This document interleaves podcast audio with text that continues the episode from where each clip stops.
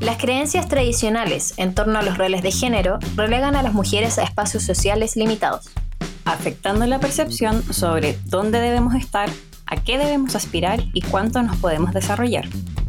En Chile aún existen brechas de género importantes, muchas veces promovidas por actitudes sexistas.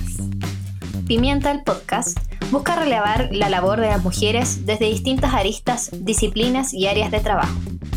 Como un espacio para reconocer, mirar su labor y recordar de lo que son y somos capaces las mujeres. Bienvenidas a la segunda temporada de Pimienta el podcast. Hola, ¿cómo están? Bienvenidas a un tercer episodio de esta temporada de Pimienta el podcast. Parto este capítulo leyéndoles el siguiente dato del INE, del Instituto Nacional de Estadísticas. La población chilena está inmersa en un proceso de envejecimiento demográfico que es producto de dos procesos coincidentes, el descenso de la fecundidad y el aumento de la esperanza de vida. Las pirámides de población para el 92, 2018, 2050 permiten apreciar cómo este proceso se acentuará hacia el futuro, dado que habrá un número cada vez superior de personas mayores. Para el 2050 se proyecta que en cifras absolutas el grupo de los mayores de 64 años crecería en más de 3 millones con respecto a la situación actual. Además, no solo aumentará la población mayor a 64 años, sino que también se modificará la estructura al interior de ese grupo de edad, elevándose el número de personas de 80 y más años, lo que se aprecia como un abultamiento en la cúspide de la pirámide. O sea, ya vamos hacia un proceso de pirámide invertida. Entonces, sí o sí, el envejecimiento poblacional es un tema que se está volviendo urgente, que necesita atención, sobre todo en nuestro país, que con los años va a ser más visible. Y ya este 2020 vimos lo relevante de que la población de riesgo, particularmente la población mayor, no estuviera expuesta o estuviera expuesta lo menos posible, ¿cierto?, al virus COVID. Y para hablar estos temas, hoy día nos acompaña Claudia Miranda, que es doctora en envejecimiento y salud mental de la University College London, es magíster en psicología clínica de la Universidad Católica y psicóloga de la Universidad de Tarapacá. Claudia, muchísimas gracias por aceptar la invitación, por darte un tiempito para conversar con nosotros sobre tus temas.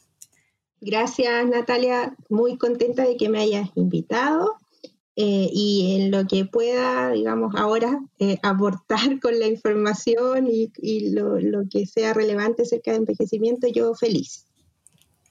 Bacán. Muchas gracias, Claudia. Oye, para partir, eh, quiero consultarte primero que todo por uno de tus temas de interés que tiene que ver con la demencia. Si pudieras contarnos en qué consiste la demencia y cómo está afectando a la población mayor del país hoy en día? Eh, sí, mira, la, demencia se define como un síndrome que está eh, compuesto básicamente por tres esferas. La primera, que es un deterioro cognitivo de las capacidades cognitivas, donde tú puedes ver, por ejemplo, fallas de memoria, ¿no es cierto?, o en el lenguaje. Eh, el segundo componente habla de síntomas conductuales y psicológicos donde puedes encontrar síntomas como irritabilidad, depresión, eh, ansiedad, em, em, esto de conductas que son un poco eh, repetitivas, etc. Y finalmente, el tercer componente tiene que ver con la funcionalidad, donde producto de todo esto también del, deterioro cognitivo y de estos otros síntomas que te mencionaba, que son algunos, eh, también empiezas a tener una pérdida de la funcionalidad, de las capacidades de hacer cosas de la vida diaria. ¿ya? Y eso se define como demencia, cuando presentas esas tres esferas, eh, problema en esas tres esferas, que es un, eh, deterioro neuro, eh, neurológico, ¿ya? y es permanente, va en deterioro, es progresivo. ¿ya? Em, Así se define la demencia y en Chile se estima que hay alrededor, porque no se ha hecho estudio epidemiológico, habrían alrededor de 200.000 familias afectadas con algún familiar que tiene demencia. ¿ya? Y siempre me preguntan, por eso lo voy a aclarar, la diferencia entre demencia y Alzheimer, y no es una diferencia. ¿ya? El Alzheimer, la enfermedad de Alzheimer, es la demencia más común que existe. ¿ya? Es un tipo de demencia. exacto, es un tipo de demencia que se presenta en un, aproximadamente un 70% de los casos. ¿ya? Pero existen otros tipos de demencia que son menos, menos comunes. ¿ya? Entonces, no toda persona con demencia tiene Alzheimer. ¿Ya? Es, es un, punto que hay que aclarar. Eh, pero para eso se requiere, por supuesto, un diagnóstico de especialista. ¿Y no existe como una aproximación epidemiológica? ¿Por qué? Porque no, sé, en realidad sabes que en Latinoamérica es muy poca la información epidemiológica que hay acerca de las demencias. Eso está tratando de cambiarse ahora. Hay algunos estudios eh, que están tratando de em, suplir esta, esta deficiencia, digamos, este vacío del conocimiento. Son solo estimaciones lo que hay hasta ahora, pero yo creo que de aquí a unos dos, tres años más, cuando terminen estos estudios, hay uno que es bien grande a nivel latinoamericano, ya vamos a tener una estimación mucho más precisa de, cómo afecta la demencia a, Chile en particular, bueno, y a Latinoamérica. Pero sabemos que en Latinoamérica es es una de las naciones, o sea, uno de los continentes, digamos, en que, en que la demencia está creciendo exponencialmente, ¿ya? Eso, eso se sabe porque somos, estamos envejeciendo como continente ahora. Claro. Eh, entonces, por supuesto que las tasas de demencia, producto de eso, también eh, van a ir eh, progresivamente aumentando. Y, y, ahí me surge la, la, duda sobre los factores que, mm, que generan demencia, ¿ahí se han identificado o, es eh, en el fondo genético? es que hay, el componente genético es bastante eh, pequeño. ¿ya? en general, las, demencias que tienen componente genético son las demencias que son de origen temprano, que son gente menor de 60 años, eh, son personas más jóvenes y esas son las que tienen un componente más bien genético. El resto, en el fondo, hay factores de riesgo que son los factores de riesgo que tenemos para todas las enfermedades, eh, eh, eh, digamos, a, medida que envejecemos. Las enfermedades cardiovasculares, ¿no es cierto? Tenemos, tenemos que cuidarnos la alimentación, realizar actividad física, son los mismos factores de riesgo que para cualquier otra enfermedad. Por lo tanto, los estilos saludables, ¿no es cierto? Eh, el envejecimiento activo, todo lo que podamos hacer, de, eh, eh, la educación, ¿no es cierto? La escolaridad también es un factor que está relacionado con demencia.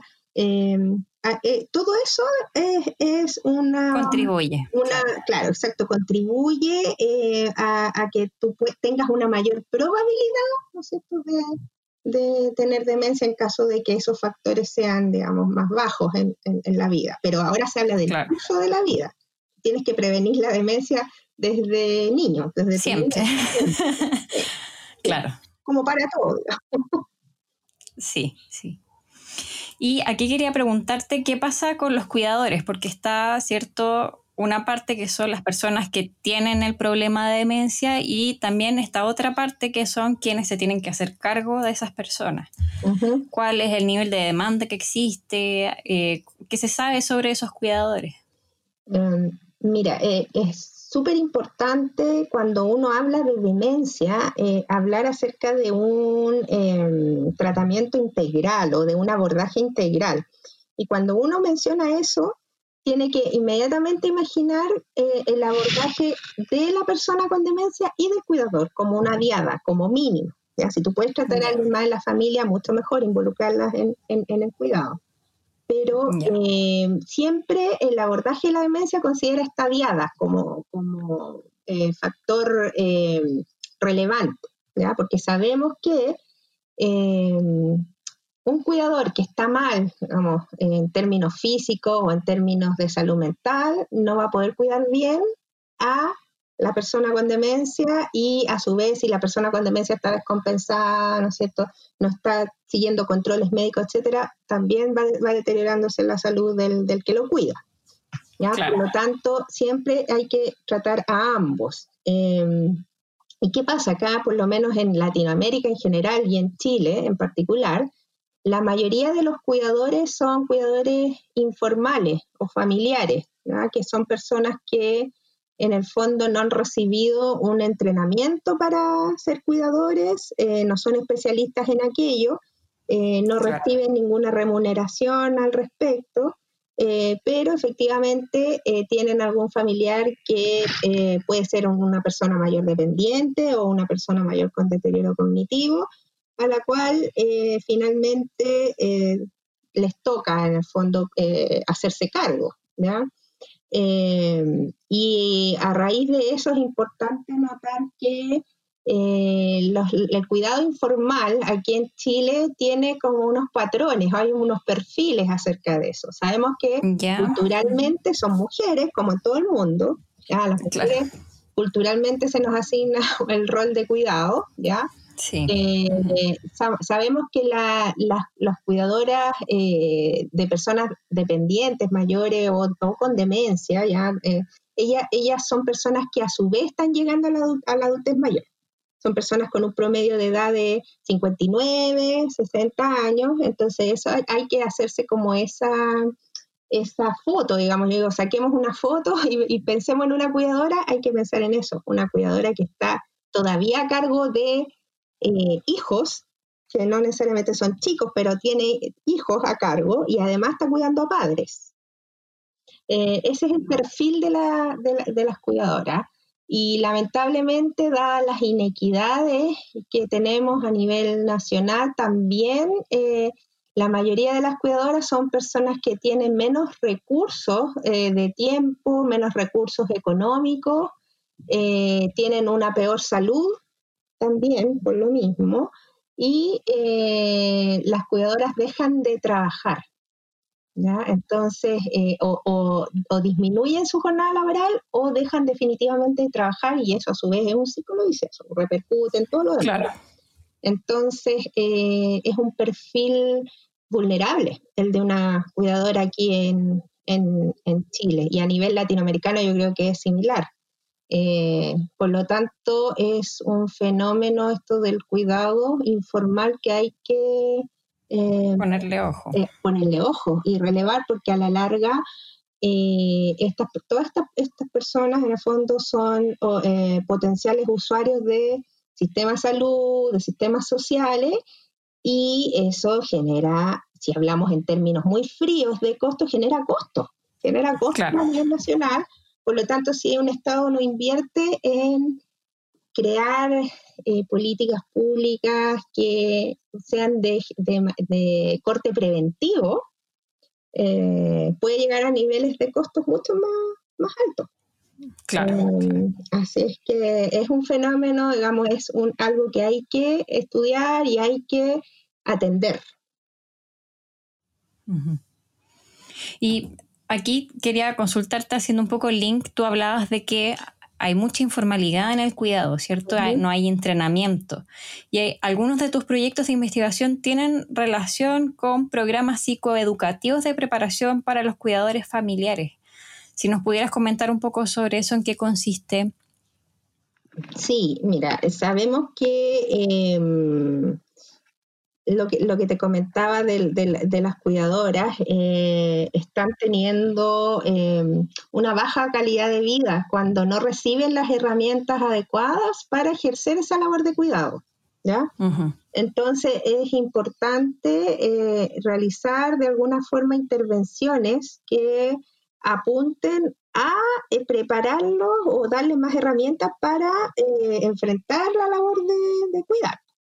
Dentro de, dentro de eso, em, bueno, tuve la, fortuna de, ganar un proyecto que eh, en el fondo era una intervención em, psicosocial para cuidador, cuidadores familiares de personas con demencia. Y lo que hicimos en esa intervención, em, este proyecto terminó en el 2018, lo que hacíamos era, bueno, la intervención semanal, ocho sesiones con cuidadores de personas con demencia y eh, tratábamos de enseñarles algunos ejercicios de autocuidado, técnicas de relajación, eh, eh, tratábamos de que ellos estuvieran conscientes de cuáles eran sus creencias acerca de cuidar y cómo eso muchas veces impide que el cuidador busque ayuda ese tipo de, contenidos teníamos y finalmente em, lo que observamos fue que aquellas, aquellos cuidadores que asistían al, programa versus aquellos que no, em, mejoraban bastante en, en, lo que eran las creencias que tenían acerca del cuidado, eh, eh, mejoraban también en cómo percibían los síntomas de la persona con demencia, porque hacíamos psicoeducación de qué es la demencia, ¿no es? ¿Cuáles son los síntomas? También eso, eso aumentaba, por lo tanto, al tú tener más conocimientos puedes eh, resignificar los, los síntomas que tiene eh, la persona con demencia. Y también lo otro que encontramos fue que eh, increíblemente la cantidad de actividades de ocio que tenía el cuidador no aumentaban después de asistir al programa, eran las mismas en número, pero sí la satisfacción con esas actividades era mucho mayor lo cual también habla de eso, del, del significar, del resignificar, del dar un, otro significado. Si yo, por ejemplo, leo un rato, me voy a ver el celular un rato, o veo una peli, o veo una, qué sé yo, en el fondo eso lo interpretaban como autocuidado después de haber asistido al, al taller. aumentaba la satisfacción. No el número de actividades, porque obviamente ellos tienen un tiempo que es bastante restringido entonces, eh, eso también eh, ayudaba. Eh, y, en el fondo también lo que tiene que ver con, con, cualquier dinámica de grupo, digamos, el hecho de que tú te sientes perteneciente a un grupo, que tú puedes conversar con otras personas que están teniendo las mismas experiencias. Entonces tenía mucho de, de, los dos componentes, digamos, los componentes de contenido en sí, pero también del componente grupal. Así es que em, en el fondo, ese es un tipo de intervención que la probábamos a ver si, si era eficaz en términos científicos, ¿ya? Em, pero existen otro tipo de, intervenciones con los cuidadores que también son importantes eh, y que el sistema aquí a lo mejor no tenemos muchas en Chile, como son, por ejemplo, eh, el tiempo de respiro. Eh, el Chile Cuida, que era un programa, es un programa que tiene el, gobierno, no sé si todavía está vigente, eh, era eso, en el fondo, e, esto de reemplazar al cuidador por unas horas con una persona que ha sido entrenada para eso, ¿ya? pero era de comunidad. Alguien de tu barrio hacía ese reemplazo, entonces era, era muy, muy bonito eso. Eh, y era efectivo, porque las personas validaban al que iba a cuidar. Y eso es súper importante. Claro, claro, que, casa exacto valide al que te va a ayudar, digamos. Eh, ¿Qué más? Eh, hay, han habido otros otros sistemas que, eh, por ejemplo, de ayuda como son la gestión de casos, que se refiere que hay un profesional que es el que toma el caso de la diada, de la persona con demencia, y deriva a todas las, posibilidades que existan de ayuda. eso también es un sistema que se ha comprobado que funciona a nivel de evidencia. Eh, pero en Chile tenemos muy poco, muy poco. Entonces, eh, si tú vas, por ejemplo, mi mamá, yo soy ariqueña y tengo una tía que tiene Alzheimer en el norte y cuando yo traté de buscar eh, si había alguna ayuda allá, alguna organización, algo, no había nada. Te estoy hablando hace como tres años atrás.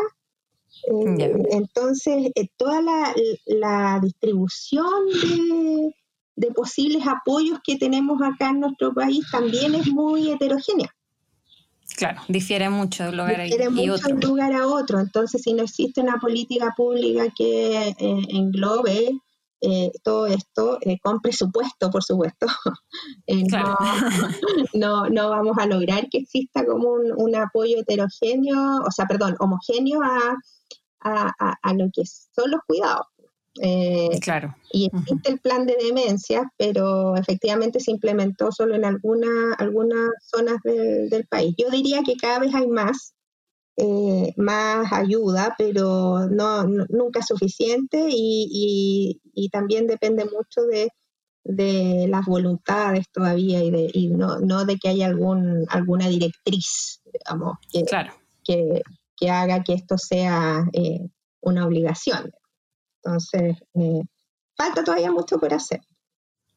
Y estaba pensando, Claudia, ahora en tiempo de pandemia, me imagino que todas estas necesidades se acrecentaron. No sé qué, intuición tienes tú o si, si, si, has podido palpar un poco de eso, porque me imagino que estar encerrados además, cuidador y, en, y persona con demencia. Sí, pero fíjate que hay como dos, dos perfiles en ese caso. Efectivamente, eh, el monitoreo que, que, se ha hecho en el fondo nos, nos, nos, dice, igual hicimos un estudio, pero estamos viendo recién los análisis preliminares, pero la impresión, digamos, desde, desde el, eh, lo, lo, que yo conozco, eh, es que hay como dos perfiles de cuidadores en, pandemia. El, el, cuidador en pandemia que ha estado siempre cuidando 24/7, entre comillas, a la persona con, con demencia, eh, está mucho menos afectado que aquel cuidador que comenzó a cuidar a la persona con demencia ahora. Eh, en pandemia porque efectivamente tuvo que llevarse a su mamá a la casa o al papá a la casa, ¿no es cierto? Eh, entonces, ese cuidador, el que dejó de hacer sus actividades, sus rutinas eh, habituales para tener que asumir algunas de cuidado, ese cuidador es el que está más afectado, con una salud mental mucho más deteriorada. ¿ya? El otro cuidador, si bien, no, por supuesto que, en el fondo todos hemos tenido alguna, algún aumento de, sintomatología depresiva, ansiosa, qué sé yo. Eh, pero el cuidador, el que cuidaba siempre, es como que decía, es que esto es más de lo mismo. Eh, estar encerrado, digamos, con la persona con, con demencia es más de lo mismo. Si lo que les puede haber afectado es el hecho de no tener a lo mejor la posibilidad de acceder a los controles que tenían siempre, eh, de salud, digamos, con la persona con demencia, o el hecho de que si existía una rutina que implicaba estar fuera de la casa, eh, esa rutina no se pudiera realizar. Eh, claro, claro. Pero en términos de tu, si tú me preguntas qué cuidador está más afectado, ah, obviamente es el cuidador que empezó ahora a hacer cuidado. De sopetón, como radicalmente. Radicalmente ahora, y, imagínate una, una, una, hija, una mamá trabajadora que está haciendo teletrabajo y tiene además hijo y además ahora tuvo que llevarse a la mamá. Eh, claro. es, eso, esos son los cuidadores que están, las cuidadoras. En general digo cuidadoras porque sé que hay cuidadores varones, pero la mayoría eh, son cuidadoras. Son mujeres. Lo digo así. Eh, entonces ahí hay que diferenciar un poco, como eh, eh, de qué manera puedes apoyar a una o, u otro perfil. Son necesidades distintas las que van a tener. Entonces, eso es lo que nos hemos dado cuenta un poco de lo que está pasando. Y lo que vamos a ver una vez que termine la pandemia es, yo creo, es una hipótesis, es esto de, qué va a pasar con otro tipo de, de comorbilidades de las personas, tanto de los cuidadores como de las personas con demencia, que, que, a lo mejor no, fueron a los controles que tenían eh, por, por, cuidarse, ¿no es cierto? Eh, ¿Qué va a pasar con el resto de cosas que no son demencia? A eso me refiero. Eh, el, resto de, de, de, enfermedades o síntomas que, que, pueden estar sin un control adecuado. pero ahí va a ver que vamos a tener que ver qué pasa con eso. Son como las largas consecuencias que va a tener la pandemia. Y cómo van a estar los cuidadores, los que no, recibieron ningún, ningún apoyo. Ojalá, eso sí, hay líneas que los ayudan ahora, líneas telefónicas, hicieron una hora para los cuidadores, ¿no es cierto? O sea, al final creo que de una u otra forma han podido ser por lo menos contenidos. El que busca ayuda encuentra contención, ¿ya? Y eso es importante. El punto es que el, cuidador esté consciente de que tiene que pedir ayuda. Ahí es donde es el punto clave. Entonces ahí es donde tal vez eh, habría que, pensar en, la vulnerabilidad, claro. digamos, o sea, el, cuidador que cree que no, que se las puede solo, eh, es el más, el que está en más, más peligro, más riesgo. Así es que, pero bueno. qué eh, tema, temazo. Temazo se viene, bueno, siempre ha sido un tema y ahora como, como lo, con la introducción que tú diste, ¿no es cierto?, del envejecimiento, sabemos que el cuidado informal es un tema que hay que visibilizar y, hay que, en el fondo, eh, intervenir a nivel social, a nivel eh, de salud, etcétera. O sea, muchas, muchas aristas que hay que considerar ahí. Que hay que cubrir. sí, exacto. Claudia, y hay otra dimensión de la vejez que mm, a mí me gusta mucho em, y que tuve la oportunidad de conocer en el curso que hacías tú, que tiene que ver con la percepción de, las personas de la tercera edad. Si nos pudieras hablar sobre los estereotipos en torno a la población mayor que existen, que es, pienso que es súper necesario hacerlos conscientes, si bien em, se ha hablado más de la población mayor en el último tiempo, como hubo esa, esa suerte de teletón, no sé si te acuerdas, sí, que hicieron em, como la necesidad de cambiar el paradigma. Sí. Eh, mira, yo creo que eh, hablemos primero en general sobre lo que son los estereotipos, ¿ya? Porque eh, después me gustaría referirme en particular a, a esta etapa COVID y los estereotipos. Eh, mira, eh, efectivamente eh, la imagen social de la vejez sigue siendo una imagen em, negativa, ¿no es cierto?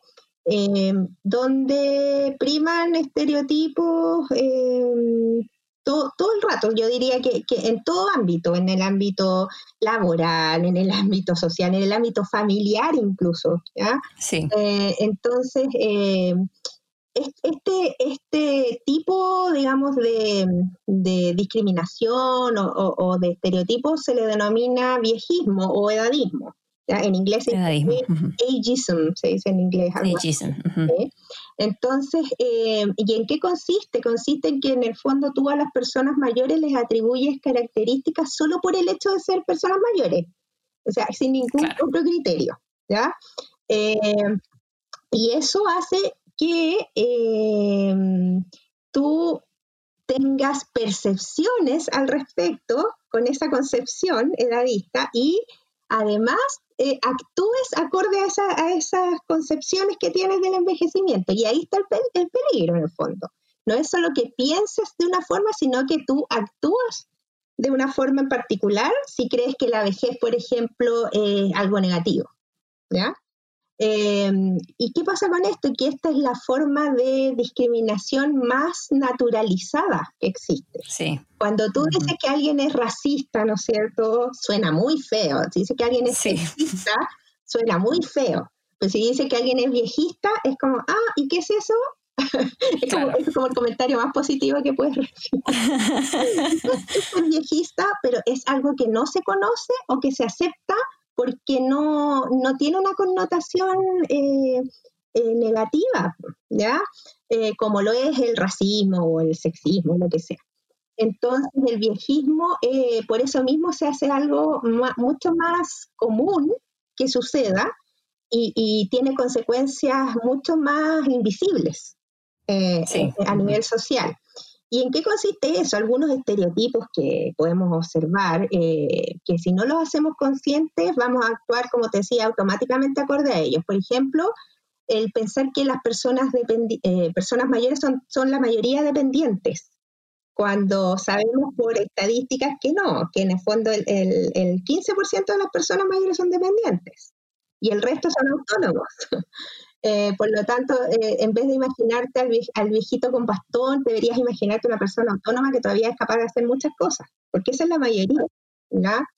Eh, otro tipo de estereotipo que, que, existe, que es típico, ah, el viejito mañoso, ¿ya? Eh, mañoso, sí. Mañoso, sí, es súper mañoso, no cambia nunca, porque sabemos que, eh, y eh, alguna vez toda nuestra familia hemos escuchado eso. Bueno, yo antes de poner a estudiar todo lo que es vejez, también, o sea, son, son como muy arraigados los, estereotipos. Entonces, dice, ah, viejito mañoso, no va a cambiar cuando sabemos que las personas mayores en su mayoría, como cualquier ser humano, tienen capacidad de aprender cosas nuevas. Por lo tanto, eh, ¿por qué tendría que ser un viejito mañoso si tiene capacidad de aprender? Y además las personalidades vienen como de mucho antes. Si tú fuiste, la personalidad como rasgo, aquí hablando como de la psicología, es algo que eh, es un poco más estable en el tiempo. Entonces, la personalidad en el fondo. Exacto, entonces si tú encuentras que alguien es mañoso, entre comillas, eh, y siempre ha sido mañoso, o sea, no, no, no, tiene que ver con una característica propia de la edad.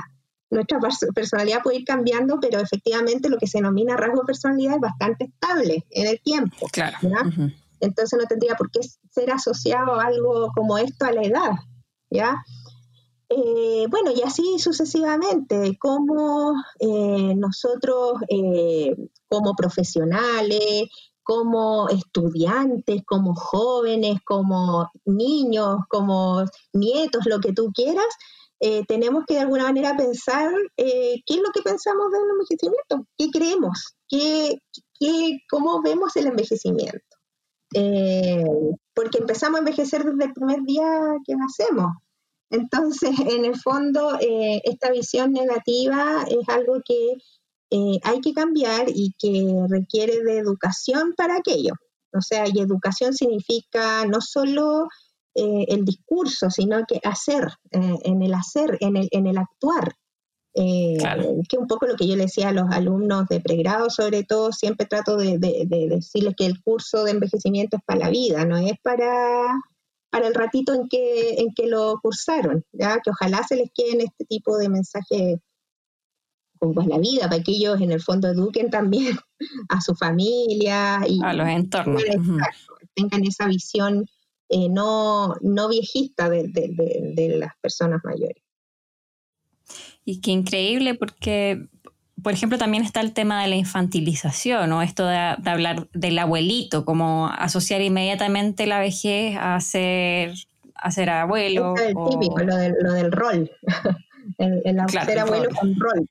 No es, no es eh, una característica, es un rol. Si yo tengo nietos, soy abuelo. Si no, no. Y tú ves en los medios de comunicación lo mismo, exactamente lo mismo. Siempre, ahora que se habló de las personas mayores en, en pandemia, eh, tú veías en los titulares, en todos lados, en tele, en el diario, el abuelito. El abuelito. El, abuelito o la abuelita. Entonces todo eso es, estereotipo. es en el fondo eh, no tener una visión del, de la persona mayor como sujeto de derecho. Y, de ahí me voy a extender un poquito más, más en eso. Eh, relacionado con la pandemia, sobre todo. Con la pandemia. Oye, Claudia, en el podcast hacemos una pequeña sección de break a la mitad de la entrevista sobre consejos, recomendaciones. La idea es abrir un espacio para que las entrevistadas sugieran material o puede ser un consejo, puede ser una actividad, eh, un libro, música, documental, etcétera, lo que deseen. Eh, para este periodo, para cerrar este año, ¿hay algo que nos recomendarías? Eh, sí, eh, mira, yo creo que, a ver, creo que voy a decir dos cosas, así como una de entretención y una recomendación que ojalá la podamos practicar. Es difícil, a veces cuesta por el tiempo, pero Mira, en, términos de, lo que podemos practicar, eh, es tratar de salirnos un poquito de, la autocrítica, creo yo, ahora, con lo que está pasando. Eh, y tratar de ser un poco, como dicen los gringos, eh, self-compassionate, que en el fondo es tratar de, de, ser autocompasivo. Pero no quiere decir lo que nosotros entendemos mucho por compasión, sino que se refiere a que tú, en el fondo, te des las licencias para equivocarte, te des permiso para eh, no siempre eh, estar eh, perfecto, ¿ya? permiso para entender que esto de la pandemia y el encierro nos ha afectado a todos como comunidad. Yo no soy sola aquí.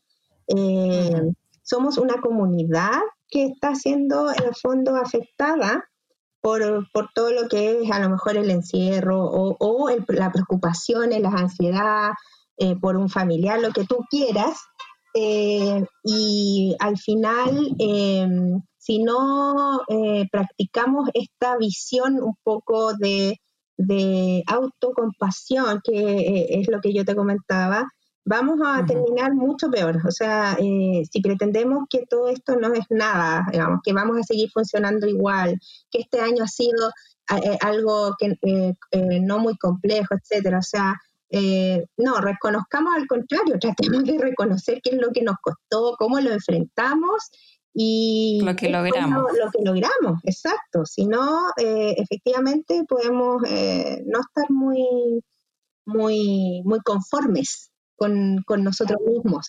Y eso... Me llega profundamente tu recomendación, Claudia. es cierto, es cierto. O sea, no podemos ponernos una exigencia, si ya somos exigentes antes, eh, este año no, no podemos, no, no, no podemos tener ese nivel de, de autoexigencia. al, contrario, tenemos como que dejar ir un poco. Eh, mm. eso, la autocrítica y tratar de aprender y tratar de... Yo sé que suena como muy romántico, muy lindo, pero en el fondo, si tú eres capaz de hacer eso y eres capaz también de percibir señales que en el fondo te, te, dicen que algo no está bien o que algo no está mal, buscar ayuda. Y eso es parte de, ser autocompasivo, porque en el fondo tú eres humilde y puedes reconocer eso. Eh, por ende, eh, nadie dice que tenemos que estar bien y que tenemos que estar perfectos, sino que todo lo contrario, tenemos que ser capaces de reconocer lo que hacemos bien y en lo que necesitamos ayuda. Y estamos en comunidad para eso. Yo creo que esto, esto de, pensar el, el, encierro, la cuarentena, las medidas, todo esto en comunidad hace mucho más llevadero el, digamos, el, proceso. Eh, eso creo Ser más autocomprensivos. Exactamente mucho más autocomprensivos con, con, nosotros mismos. Y así con los demás. Pues. Es, lo mismo, o sea, esto, esto es ida y vuelta. Nosotros seamos con nosotros mismos y seamos también con el resto. Con el eh, resto. Exacto, para todo, en todo ámbito, nuestra familia, con nuestros amigos, con, la, con los colegas del trabajo, etcétera. O sea, eh, debiéramos tener una actitud que en el fondo eh, nos haga pensar más en, en, en, comunidad que en individualismo, que eso es lo que nos cuesta ahora con la con la cultura que hemos ido un poco eh, eh, fomentando. Sí. Entonces, creo que es el momento de detenerse y, pensar un poquito en eso. Claudia, y mencionabas una de práctica y otra de entretención. Ah, sí, si quieres te comento la de entretención. Por supuesto. por el tiempo, pero la entretención neta, me puse a pensar que, eh, porque yo no veo muchas muchas películas ahora último, no me, no me da mucho tiempo, pero sí veo series. Entonces, la serie que recomendaría, que todavía no la termino, voy en no sé qué temporada, sé que a lo mejor todo el mundo la ha visto ya, pero, pero es un poco así como para mi edad ya. Eh, no, no, no, sé si es mucho para jóvenes, pero se llama eh, This Is Us. Eh, La dan en el Amazon. Eh, y es la historia de una familia y de la, la generación eh, distintas generaciones, cómo creció esa familia, digamos, desde niños hasta ahora que están ya adultos, cómo fue su niñez, eh, cómo la niñez en el fondo, lo, lo, que vivieron, sus experiencias los marcan a quienes son ahora, en el presente, eh, y, cómo a, su, a, esa, a, esa, familia los marcaron también sus padres para atrás, o cómo ellos fueron criados para atrás. Entonces, finalmente es como ver eh, un enfoque de, distintas generaciones, y eso que es gringa, pero hay muchas cosas que son experiencias transversales a lo humano. Entonces, eh, uno se, me ha pasado que uno se como que se refleja mucho en algunas cosas en algunas de esas experiencias. Y como tiene mucha variedad de eso, eh, probablemente en alguna u otra de esas historias uno se, puede en el fondo eh, sentir eh, identificado. Sí, así que eso. Bacán. Muchas, muchas gracias Claudia por tus recomendaciones para el Pimienta Recomienda.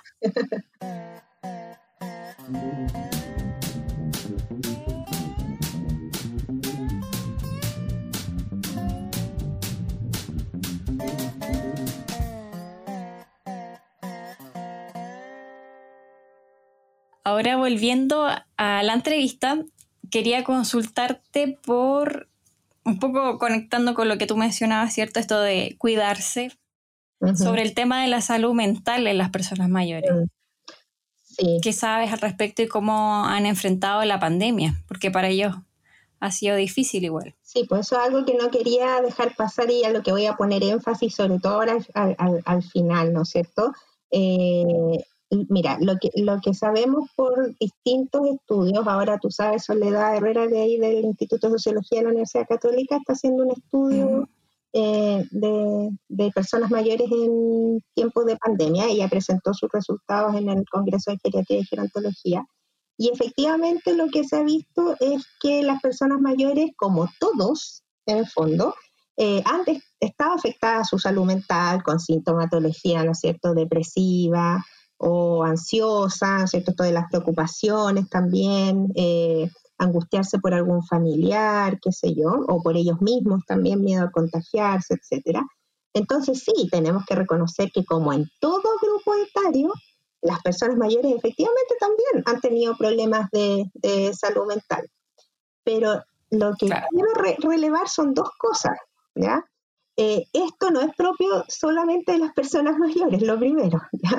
Eh, todos los, grupos etarios han tenido estos problemas de salud mental. Y cuando tú miras estudios nacionales e internacionales que comparan personas mayores con personas jóvenes, menores de 35, ahí no tienen tan peor.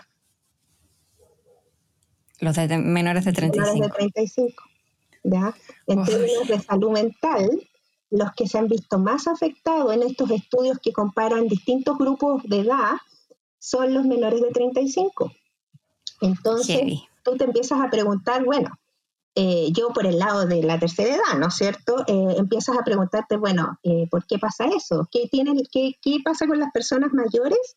Que si bien esto les ha afectado como a cualquier otro grupo, no les ha afectado al nivel que afecta a los jóvenes. ¿ya? Entonces, tiene que haber un mecanismo ahí. Eh, que en el fondo quienes estudiamos este tema del envejecimiento, no creas que no nos, que no, nos, no nos sorprende en el fondo, mucho, por, mucho porque sabes, sabes que cuando uno eh, se quita todos estos estereotipos de los que hablábamos y se adentra un, un poco más, eh, sabemos que las personas mayores pueden adoptar mecanismos de compensación que son distintos a los que puede adoptar un joven, ¿ya? Entonces, eh, finalmente hay como una atención selectiva, si tú lo quieres llamar así, a lo que realmente importa versus lo que, lo que no. En el fondo, eh, hay, hay eh, de alguna manera algunos factores que te hacen pensar que las personas mayores podrían estar enfrentando mejor el encierro, digamos, las medidas preventivas de distancia social, etcétera. Eh, y lo otro que también se observó en el, estudio de soledad es eh, que la, resiliencia aumenta, aumentó con respecto a octubre, a octubre o septiembre del año pasado. Entonces, ese concepto de resiliencia en las personas mayores es algo que hay que, en el fondo, poner mucho ojo, porque lo que hace es, eh, en el fondo, es definir que las personas mayores, frente a una situación de estrés, así como ha sido esta, eh, eh, tienen, unas estrategias de afrontamiento que son diferentes que a, las del resto de grupos etarios. Entonces, em, creo que esto, todos estos resultados que yo te estoy comentando de, estudios, digamos, aquí en Chile y afuera, eh, hacen, nos hacen pensar que esta visión que tenemos edadista como sociedad, con mayor razón deberíamos derrumbarla. Son, mitos en el fondo que no tienen un asidero científico. Eh, por lo tanto, eh, tenemos que tener ojo, ¿no es cierto?, con las personas mayores como con cualquier otro grupo etario eh, respecto de las, medidas restrictivas. Y, antes, de que terminemos, porque sé que estamos un poco pasados en el tiempo, eh, ligar eso con, lo que pasó con estas medidas que teníamos de prevención para las personas mayores en pandemia, que muchos las vivieron como discriminación. Algunas personas mayores, muchas personas mayores de hecho, las vivieron como discriminatorias como medidas discriminatorias. Y, qué es lo que nos, nos enseña un poco eso? Que en el fondo eh, las medidas preventivas, ¿no es cierto?, que deben ser tomadas, eh, debieran tener un criterio que no tenga que ver con la edad. Esa es mi opinión, por lo menos. Debería ser un criterio de, de salud biológica, ¿no es cierto?, de comorbilidad, lo que tú quieras, pero no un criterio que se asocie netamente a meter a todas las personas mayores al mismo saco. Claro, claro. Entonces, eh, yo comprendía muy bien cuando algunas colegas eh, eh, y algunos de mis familiares y de, lo que yo escuchaba, ¿no sé, en las noticias, se quejaban mucho de, de, que esto, ¿por qué tengo que salir de 3 a 4 o de 2 a 3? Ya no me acuerdo el horario, ¿por qué no puedo, por qué tengo que salir acompañado también? O sea, en el fondo, en el fondo era, era, un poco sentir que habían medidas especiales para ellos, pero solo por el hecho de la edad. ¿ya? Entonces, eso creo que fue desacertado y fomentaba la visión viejita en los medios, en, la sociedad. Eh, de hecho, sí. Sí, entonces finalmente creo que, está bien, ahí está diciendo que no se tomen medidas. Sí, hay que tomarlas como todos que le estamos adoptando las medidas, pero el criterio no debe ser cronológico. El criterio tiene que ser un criterio, como te decía, más bien de que tú tengas, no sé, una enfermedad crónica, o sea, ese tipo de cosas la que la prima, no por ser adulto mayor per se, vas a tener que tener estas medidas de restricción. Em, así es que esperemos que si viene una segunda ola, eh, sea mejor. Sea considerado esto, sí. Sí, y bueno, harto hay que aprender también de la tercera edad con el tema de la resiliencia, de mirar con perspectiva las cosas. Ese dato está bien impactante. Sí, de hecho, eh, creo que eso es como lo que, lo que quisiera como dejar de, mensaje aquí en, en, tu podcast, eh, el podcast, ay, siempre me enredo, podcast. el podcast.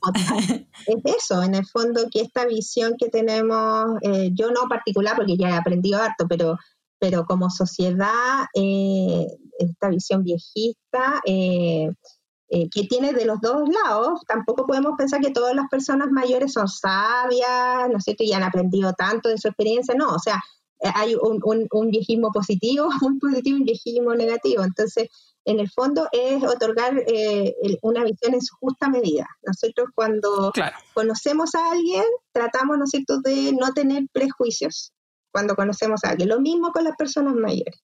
¿ya? Es lo mismo, exactamente lo mismo. Eh, no, no pongamos etiquetas por edad, no pongamos eh, eh, en el fondo etiquetas por categorías sociales. Exacto. O, o no metamos a todas las personas mayores en un mismo saco. no olvidemos que son sujetos de derecho como cualquier otro ser humano. Todos somos sujetos de derecho y ellos también.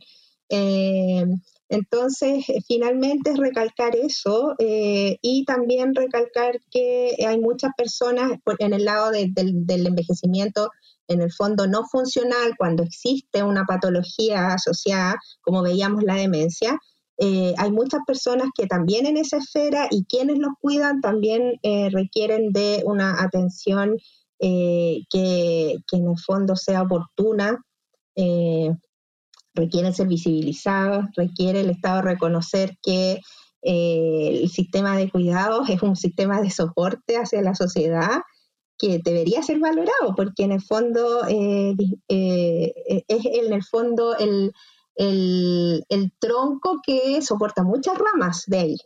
Entonces, si no hay políticas públicas orientadas a, proteger, digamos, o, a, ayudar, a soportar, digamos, a, apoyar al, al, que cuida, también el, el, sistema a nivel social va, va a, colapsar, claro, o sea, en el fondo... Eh, tenemos que nosotros como sociedad eh, evitar esta visión edadista y con aquellos que sí tienen problemas eh, de dependencia, etcétera, también ser un Estado que, que garantice eh, la ayuda necesaria. Eh, yo creo que falta, falta harto y, todos tenemos que aportar desde nuestro, nuestro quehacer para eso. Y como estamos en época de cambios, ojalá esto también sea considerado en los próximos pasos a tomar. Esperemos. La, la construcción de la sociedad que queremos.